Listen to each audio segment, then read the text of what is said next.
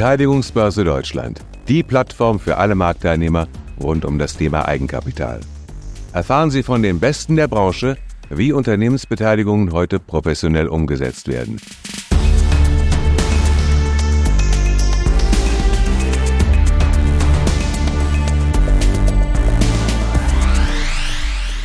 Hier ist der Gastgeber und Co-Founder der Beteiligungsbörse Deutschland, Matthias Wittenburg. Herzlich willkommen beim Podcast der Beteiligungsbörse. Ich freue mich sehr, mit Markus Linnepe von Kanai heute einen, na alt sind wir nicht Markus, aber einen langjährigen Freund begrüßen zu dürfen, mit dem wir über ein Thema sprechen wollen, das uns alle betrifft, nämlich AI, künstliche Intelligenz in der Finanzanalyse. Markus ist ein erfahrener Unternehmer. Er kommt aus einem Familienunternehmen, hat daraufhin dann später die Kanai als Unternehmensberatung gegründet. Und Markus, vielleicht fangen wir damit direkt mal an. Erzähl uns doch mal zwei, drei Sätze über dich und wie es zur Kanai gekommen ist.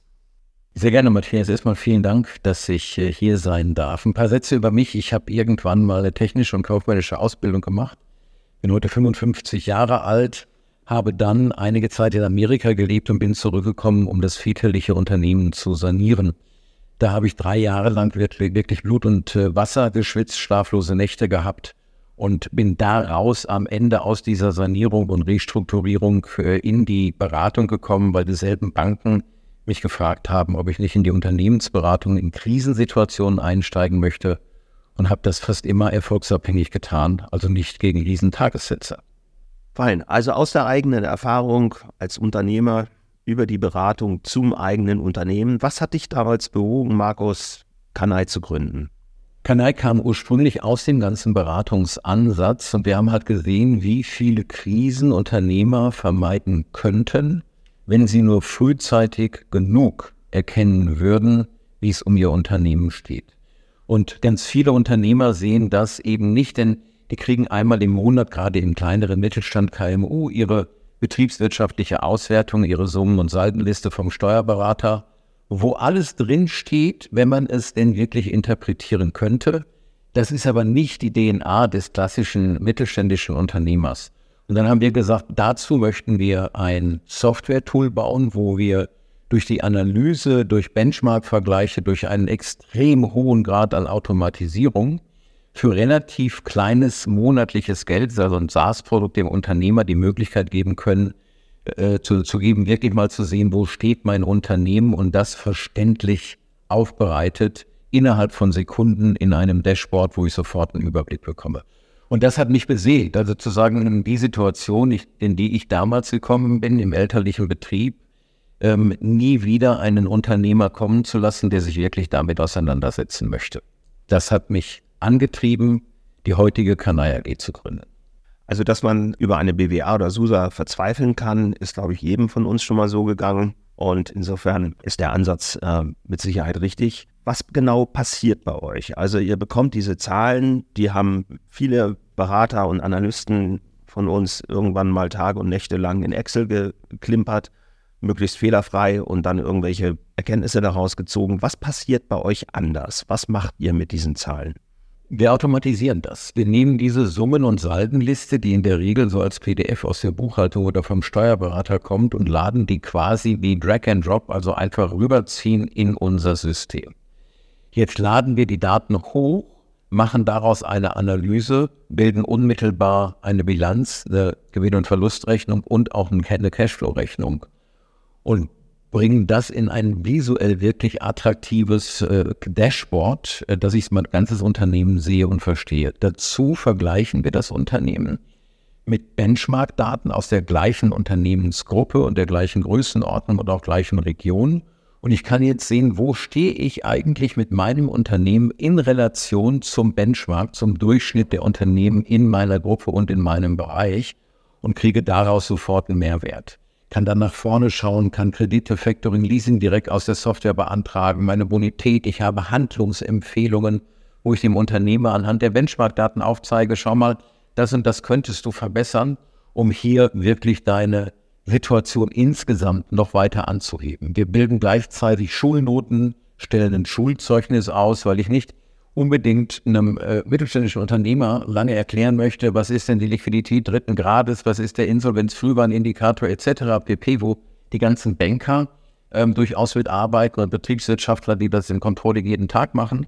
Aber hier einfach mal zu sagen, guck mal, da stehst du drei, vier oder fünf, ähm, das finde ich ganz spannend, ähm, weil man dann sofort sagen kann, hier muss ich was tun und das Ganze eben wie ein Unternehmensberater digital für weniger als was ein normaler Unternehmensberater in der Stunde kostet, den ganzen Monat äh, rund um die Uhr zur Verfügung. Also der Anspruch, die gesamte betriebswirtschaftliche Unternehmensberatung zu digitalisieren. Und das haben wir getan und das auch bis heute weltweit äh, als erste und einzige und immer noch wettbewerbslos. Das klingt ziemlich spannend, Markus. Da wollen wir jetzt gleich auch nochmal näher reingucken, insbesondere was das Thema Big Data versus AI betrifft. Aber du hast ebenso ganz nebenbei gesagt, ihr seid die Einzigen auf der Welt, die das machen. Das kann man sich ja kaum vorstellen, wenn man überlegt, welche Heerscharen von Menschen Tag und Nacht damit beschäftigt sind, Unternehmensdaten zu analysieren, jeden Monat wieder projektbezogen, Steuerberater monatlich. Wieso seid ihr da die Einzigen? Das kann man sich ja wirklich kaum vorstellen. Da sind wir, lieber Matthias, natürlich nicht die Einzigen. Also das machen ganz, ganz viele. Aber die Kombination, die wir machen, einmal auf äh, der, der, Datenbasis einer Summ- und Saldenliste des Imports, der Benchmark-Daten, das Ganze aufzubauen, das machen auch noch viele. Aber jetzt nehmen wir eben das ganze Wissen von fast 30 Jahren Beratung, ähm, wo wir mit den Kollegen uns hingesetzt haben, sagen, wie kriegen wir denn Handlungsempfehlungen da rein? Das heißt, wie nehmen wir die Daten, die da sind, reichern die intelligent an mit den ganzen Beratungsansätzen, die wir in all den Jahren und Jahrzehnten umgesetzt haben und entwickeln daraus situativ Handlungsempfehlungen, die genau auf dieses Unternehmen passen. Das inkludiert mit einer Zukunftsplanung über alle drei Ebenen Bilanz, G&V und Cashflow. Und wenn ich das nehme, das heißt die Analyse, die Interpretation, die Fortschreibung dann ist es das, was uns einzigartig macht. Jeder einzelne Teil, jeden einzelnen Teil davon gibt es. Es gibt hervorragende Planungssoftware, in der Regel äh, Excel, äh, wo ganz viele mitarbeiten. Ein paar Probleme mit den Formelfehlern, dann irgendwann, wenn die Tabellen zu groß werden. Aber natürlich kann ich planen, ich kann auch in anderen Tools planen.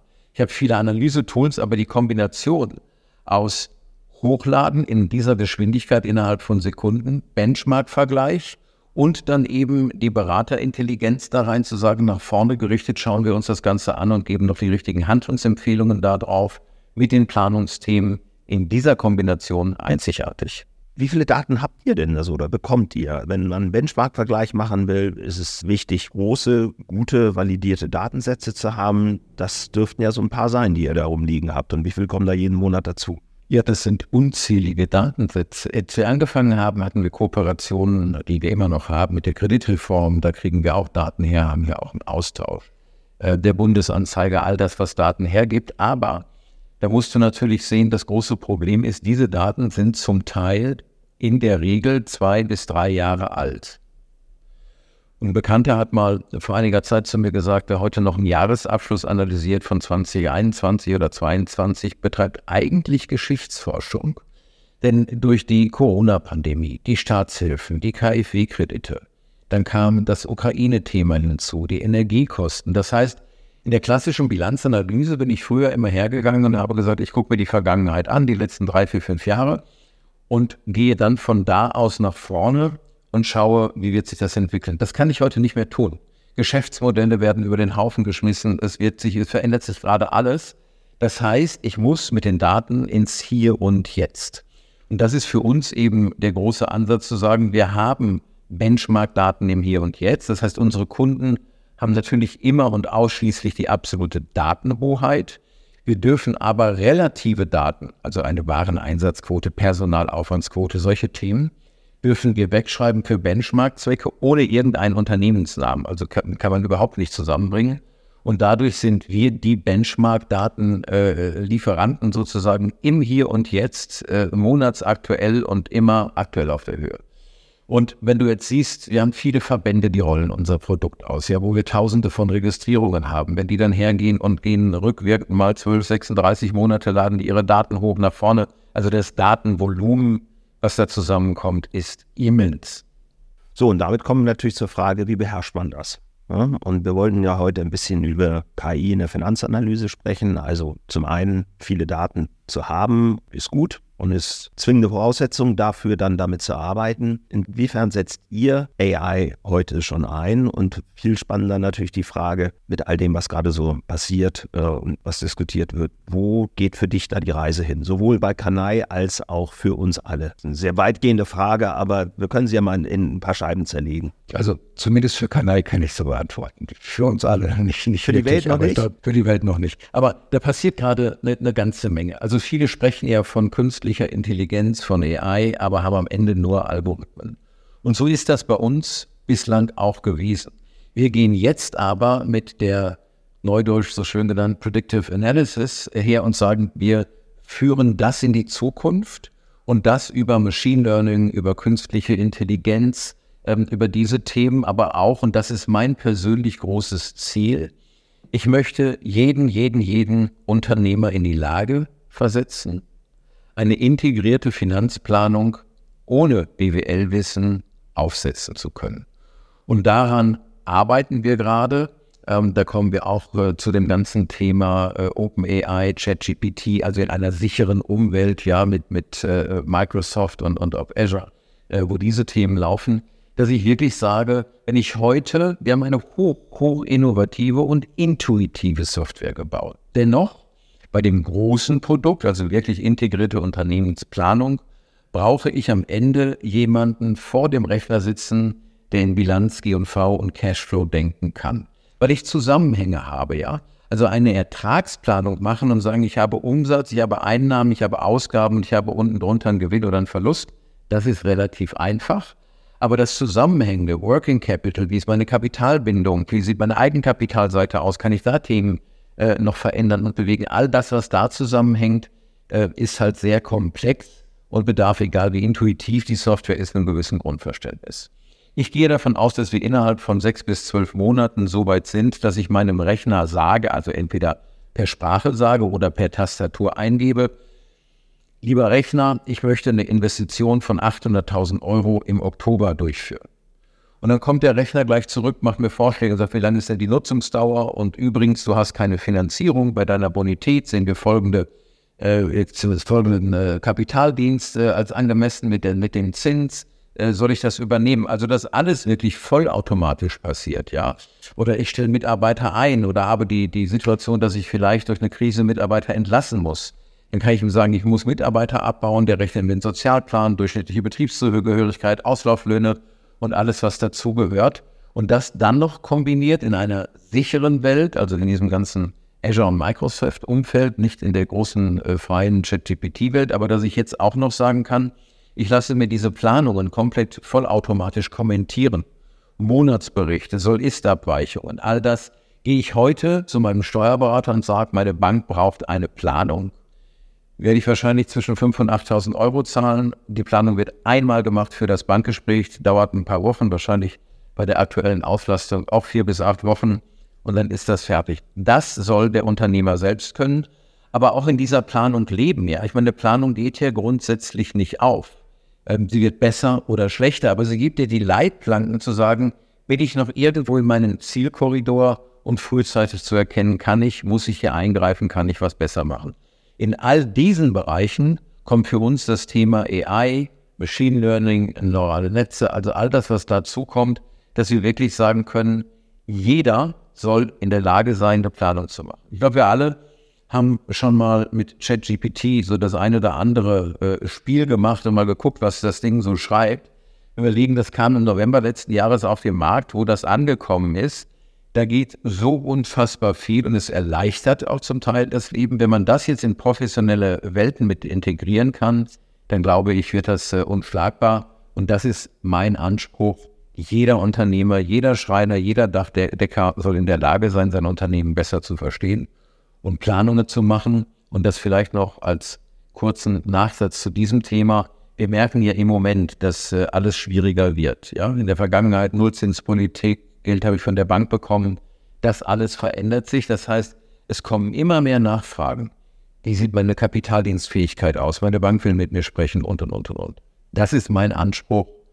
um hier dem Unternehmer wirklich zu helfen, auch in dem ganzen Thema äh, AI. Das war jetzt eine sehr, sehr lange Antwort, lieber Matthias, auf eine sehr kurze Frage. Ich hoffe, es hat ein bisschen weitergeholfen. Ja, es ist ja oft relativ einfach, eine kurze Frage zu formulieren und den Ball dann rüber zu werfen und zu sagen, antworte mal genauso kurz. Das geht ja nicht. Das Leben besteht aus mehr als 144 Zeichen. Das wissen wir. Lass mich trotzdem nochmal nachhaken. Also, wenn ich dich richtig verstanden habe, ist deine Vision, dass ein Unternehmer, eine Unternehmerin, auch wenn er oder sie von Haus aus jetzt kein ausführliches BWL-Wissen hat, durch die AI, durch den Chatbot dahin geleitet wird, Stück weit auf Frage-Antwort, dass man selber solche Planungen vornehmen kann, dass man Investitionsentscheidungen fällen kann und ähnliches. Also fast so ein bisschen wie ein Dialog mit einem, in Anführungsstrichen, echten Unternehmensberater oder Steuerberater. Ist das richtig? Ja, absolut. Ich sage dem Unternehmensberater jetzt in digitaler Form, ich habe eine Investition vor, ich muss einstellen, ich habe ein Marketingbudget, ich brauche, ich brauche, ich brauche, ich will. Und der Rechner plant das dann, die Software plant das dann alles vollautomatisiert durch, sodass wirklich jeder in der Lage ist, das zu tun. Und wir gehen noch einen Schritt weiter in Zukunft. Du kennst das, wenn du ein Aktiendepot eröffnest, dann wirst du gefragt, was bist du eigentlich für ein Typ? Bist du ein vorsichtiger, zurückhaltender Typ? Bist du der Risikoaffine, der hier sagt, nee, nee, ich möchte hohe Renditen? Auch das wollen wir in Zukunft bei uns mit integrieren, dass du im Prinzip sagen kannst, was bin ich eigentlich für ein Unternehmertyp? Bin ich der, der um, um jeden Preis wachsen will, Risiken äh, gerne eingeht und sagt, äh, es muss nach vorne alles toll werden? Oder bin ich eher zurückhaltend und sage, nee, Risiken, die würde ich gerne, wenn es geht, vermeiden? Und dann, wenn ich das einmal festgelegt habe und treffe jetzt, mache meine Planung, treffe meine Entscheidungen, jetzt würde ich auch ein Feedback von der Software bekommen, wo ich sage, na, lieber Matthias, du planst hier in dem und dem Bereich 30 Prozent Umsatzwachstum, eine Rieseninvestition und, und, und, und, und wenn ich mir dein Risikoprofil angucke, willst du nicht nochmal drüber nachdenken? Das hat echt hohe Risiken. Also, dass wir auch da den Unternehmer so ein bisschen analog zu seinem persönlichen Risikoprofil mit an die Hand nehmen, äh, führen und Hinweise geben. Mit der nächsten Frage möchte ich das Thema gar nicht stressen, weil es so wahnsinnig deutsch ist, immer gleich nach Risiken, Regulierung und Haftung zu fragen. Ich mache es trotzdem einmal ganz kurz. Wenn jetzt die AI mir eines Tages sagt, die und die Investition kannst du machen, und das funktioniert auch und das ist ein guter Finanzierungsmix. Und im Nachhinein müsste man feststellen, diese Empfehlung führte dazu, dass ich mich überschuldet habe. Habt ihr schon mal darüber nachgedacht, wie man damit umgeht? Also andersrum formuliert, wenn ich mit einem professionellen Berater spreche, dann hat er eine Haftung. Und äh, im Zweifelsfall steht dahinter auch eine Versicherung, die haftet, wenn mein Steuerberater mir irgendwas erzählt, was sich im Nachhinein als falsch herausstellt und bei mir zu Problemen geführt hat. Seid ihr da schon mal vorgedrungen, wie man mit, mit diesem ja, durchaus realen Risiko umgehen kann? Nein, also wir geben zwar in der Software Handlungsempfehlungen, aber am Ende sitzen wir nicht vor Ort. Wir nehmen all die Daten, die wir aus dem Unternehmen haben. Also erstmal sage ich, die reine Investition und Finanzierung kann auch nicht zu einer Überschuldung führen, denn da passiert ja auf der aktiven Passivseite der Bilanz was. Ähm, aber ich kann dann irgendwann durch eine Ertragskrise äh, in, in äh, so hohe Verluste und Überschuldung kommen. Das sieht die Software, weist darauf frühzeitig darauf hin und gibt diese Risiken aus. Am Ende trifft aber der Unternehmer die Entscheidung ähm, und muss natürlich noch seinen Sachverstand mit dazu nehmen. Ähm, das muss er auch, wenn er mit dem Unternehmensberater spricht. Der kann vielleicht noch mehr einwirken und insistieren. Also insofern können wir als Software-Tool dafür natürlich die Haftung nicht übernehmen.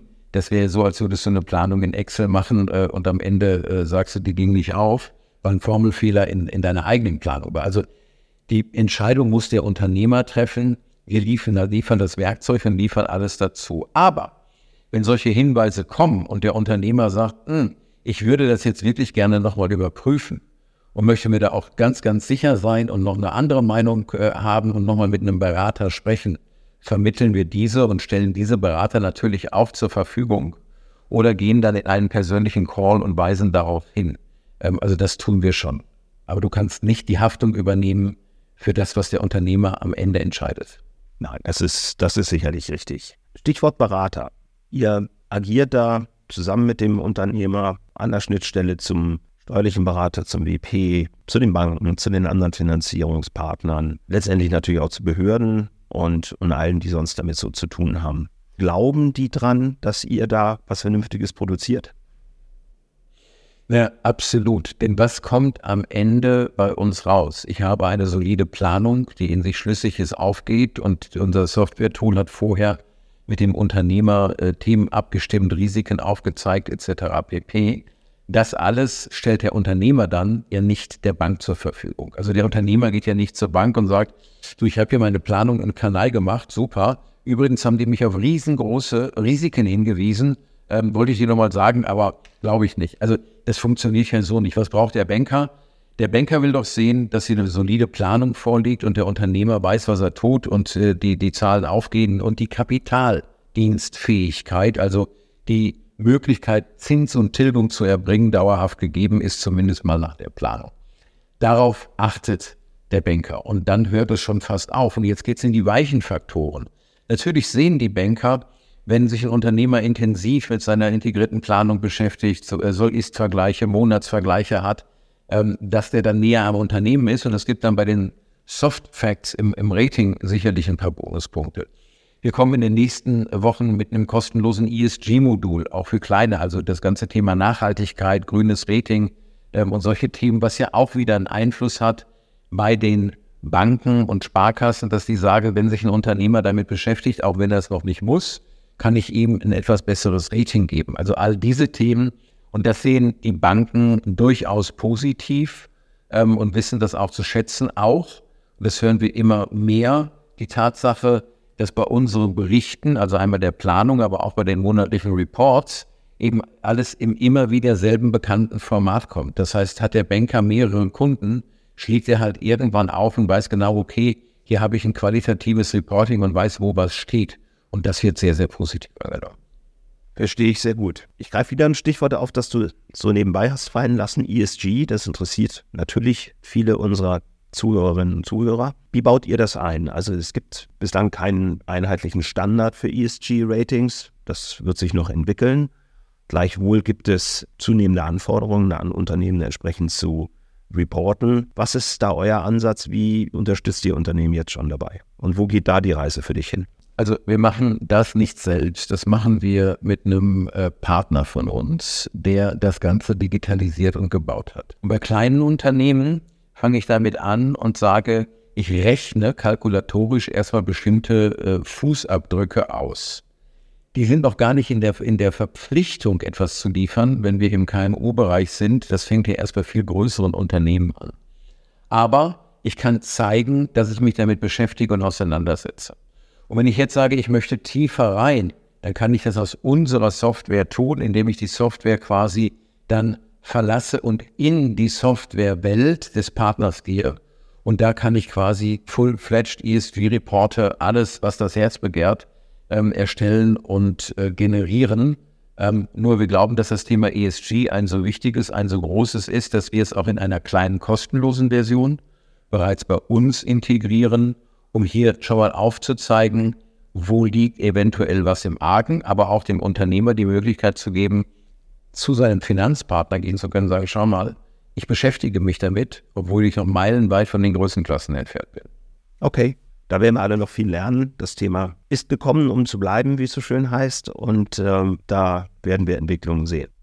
So, Markus, jetzt hast du versucht, dich um die Frage zu drücken oder die, um die Antwort auf die Frage, wie es denn im Big Picture weitergeht. Also wir haben in den letzten Jahren enorme Entwicklungen gesehen. Also Excel ist, wird heute belächelt als Oldschool. Ist noch nicht so wahnsinnig lange her. Ähm, da war das wahrscheinlich Stand der Technik. Tatsächlich habe ich gerade vor wenigen Monaten nochmal erlebt, dass mir ein Steuerberater eines kleineren Unternehmens tatsächlich die Abschreibungsliste äh, die AFA-Liste händisch gab. Also es war noch nicht mal in Excel. Wir haben es dann in Excel äh, transferiert. Auch das gibt es noch. Aber ähm, wir reden heute über Big Data, wir reden über KI. Also die Beschleunigung ist ja total da. Also jetzt nochmal, ich packe dich bei deiner Ehre. Ähm, der Blick nach vorne. Was sind so Themen, wo du dir vorstellen könntest, da tut sich dann irgendwann nochmal ein richtig großer Sprung? Grundsätzlich global gesehen auf die Welt oder auf Kanal? Du meinst das große Bild jetzt, ja? Jetzt meine ich tatsächlich das große Bild. Also was glaubst du, wo, wo sich in der Unternehmensführung, ihr sagt ja, euer Claim ist die Zukunft der Unternehmensführung. Wie entwickelt sich die Unternehmensführung weiter? Was macht ein Unternehmer künftig nochmal ganz anders? Also ich glaube, dass sich da die Welt kolossal verändern wird. Wenn du Themen nimmst wie ChatGPT, OpenAI und andere, die in, in, in ähnlichen Bereichen arbeiten, in ähnliche Richtungen gehen, für mich ist das eine Erfindung, eine Entwicklung, die größer ist als das Internet und das iPhone zusammen. Ich glaube, dass sich die gesamte Arbeitswelt komplett verändern wird. Dass wir in Zukunft im Prinzip nur noch abnicken. Das heißt, da liest die Software deinen E-Mail-Eingang mit, deine, deine Postfächer, alles, was passiert und macht dir gleich Vorschläge. Du hast in der Zukunft einen, einen äh, Artificial äh, Assistenten, einen künstlichen Assistenten, der dir die ganzen Arbeiten abnimmt, der Termine für dich koordiniert und, und, und, und. Anfangs habe ich gedacht, das ist ja beängstigend. Wo geht es denn dahin? Was äh, ist denn da mit der Intelligenz und wie soll ich überhaupt noch wissen, ähm, mit wem ich es da gerade zu tun habe? Denn früher konnte man sagen, ich kriege ein Bewerbungsschreiben, habe mir das durchgelesen und hatte eine Idee davon, äh, was mit dem Autor vielleicht. Äh, so ist es jetzt alles vorbei. Überall werden diese äh, Tools eingesetzt und in hocheloquenter Form entstehen da ganz tolle Dinge. Aber ich glaube, es wird das Leben kolossal verändern. Wir werden mehr Freiraum kriegen. Wir werden ähm, unfassbar viele äh, Bürokratie, äh, bürokratische Arbeiten äh, durch äh, solche Programme erledigen lassen. Ähm, es wird eine Veränderung. Du, du, du wirst dein, dein Unternehmen komplett in, anders führen in allen Bereichen. Du bekommst Analysen, Entscheidungshilfen. Du, es ist, ich kann es gar nicht in Worte fassen, das würde diesen Podcast sprengen. Aber das wird so unfassbar groß und ist, davon bin ich überzeugt, nicht mehr aufzuhalten die Kugel ist aus dem Lauf und die wird äh, so die Arbeitswelt verändern, insbesondere in den ganzen äh, Bereichen, wenn ich jetzt mal über, über Bürokaufleute rede, ja, über diese ganzen Standardthemen, äh, Rechnung schreiben, fakturieren, Angebote, ähm, Verträge, die Juristerei wird es sehr, sehr stark äh, beeinflussen, ähm, aber auch am Ende die Analyse von großen Datenmassen und Handlungsempfehlungen daraus. Also äh, extrem spannend. So, zur Belohnung fürchte ich jetzt nochmal auf den Home Turf zurück. Was bedeutet das für Kanai? Wie wollt ihr euch da weiterentwickeln? Wo, wie stellt ihr euch auf? Du, das, was ich vorhin äh, sagte, das ganze Thema äh, Predictive Analysis, also die, die wirklich die, die Analyse der Zukunft über große Datenmengen äh, automatisiert betreiben, ähm, Muster erkennen, wo ich sage, Mensch, wenn so und so viele tausend Kunden die Entscheidung getroffen haben und das am Ende in einer Liquiditätskrise, Insolvenz, was auch immer, endete, das dann als äh, Empfehlung auszusprechen, wenn wir bei anderen Kunden eben solche Muster entstehen sehen und sagen, oh, acht, da wird's gefährlich. Ähm, das finde ich hochspannend, aber eben auch in der Kommentierung, der Analyse, ja, und der Steuerung des ganzen Systems, in dem ich wirklich interagieren kann mit der Software und auf der anderen Seite den Rechner habe, der mit mir mal die Cases durchgeht und ich kann sofort komplexe Themen äh, aufstellen. Also wie vorhin gesagt, wenn ich hier eine Investition treffe, dann muss ich abschreiben, vielleicht Leute einstellen, ich muss einen Umsatzplan dahinter haben, ich muss eine Finanzierung haben, Eigenkapital wird benötigt, all diese Themen, ähm, dass das alles dann sehr, sehr einfach in unserer Software stattfindet mit einer entsprechenden Intelligenz. Äh, davon bin ich überzeugt und das ist mein Anspruch. Jeder Handwerker soll in der Lage sein, einen Businessplan zu machen. Okay, also da mangelt es nicht an Vision. Und äh, wir sind sehr gespannt drauf zu sehen, wie sich das weiterentwickelt. Wir werden dabei sein. Wir arbeiten gerne und eng mit euch zusammen. Und ähm, das zum Benefit unserer Kunden. Da werden wir noch viel gemeinsam erleben, Markus. Zum Abschluss gerne nochmal ganz zurück zu Markus Linnepe. Zwei, drei Fragen rund um Beteiligungen, die vielleicht ähm, nicht die Fragen sind, die man sofort erwarten würde. Auf welche Beteiligung, natürlich im weitesten Sinne gesprochen, in deinem Leben bist du nicht so stolz wie auf Kanai? Oh, auf welche Beteiligung bin ich nicht so stolz? Also sicherlich ein äh, Thema, wo ich mich nicht mit Ruhm bekleckert habe, war mal eine Situation, wo wir ein Unternehmen an die Börse gebracht haben, eine Beteiligungsgesellschaft in Krisensituationen. Und da habe ich, für Unternehmen gibt es heute noch, läuft alles gut, aber da habe ich so ein bisschen zu spät umgeschaltet aus der damals noch Beraterbrille auf die Unternehmerbrille. Als Berater sage ich den Unternehmer, also immer Berater in Krisensituationen, ja, lieber Unternehmer, das wird echt schwer, aber ich glaube, hier und da können wir einen Ausweg finden. und der hat Risiken und den sollten wir gehen. Und mache sehr schnell das Problem des Mandanten zu meinem. Ich identifiziere mich damit und sage, komm, wir kämpfen. Als Investor hätte ich damals durchaus öfter mal Nein sagen müssen und sagen, ich muss dieses Unternehmen nicht kaufen, ich kann das auch an mir vorbeiziehen lassen. Und da war noch diese, diese Überzeugung, aus jedem Fall das Beste zu machen, was auch mein Anspruch ist für die Kunden und die Mandanten, die wir früher betreut haben und teilweise auch heute noch betreuen in, der normalen Beratung. Ähm, aber als Investor hätte ich mir da das ein oder andere Mal ähm, eher gewünscht, dass ich früh Nein gesagt hätte, als zu sagen, das schaffen wir schon. Okay. Ich weiß, dass ähm, das Unternehmen für dich eine große Bedeutung hat. Du, wie die meisten Unternehmer, wahnsinnig viel Zeit investierst. Da bleibt dann manchmal nicht ganz so viel Zeit übrig für andere Dinge. Aber ich weiß auch, dass du deine Unternehmensdienstleistungen, euer Produkt auch pro bono einsetzt. Magst du darüber noch ein bisschen erzählen? Das finde ich ein gutes Thema. Ja, man hat ja immer wieder ähm, Unternehmer, auf die man trifft oder Freunde, Bekannte, Geschäftsfreunde, die sagen, du Markus, bei einem Kumpel von mir brennt's ordentlich, der hat äh, aber kein Geld und kann sich das nicht leisten. Und das sind dann Themen, wo ich auch sehr, sehr gerne und immer wieder und regelmäßig sage, dann machen wir das pro bono ähm, und sagen lieber hinterher, Unternehmer, wenn du happy bist und es dir irgendwas wert war, dann darfst du freiwillig irgendwann irgendwas zahlen, was es dir wert war.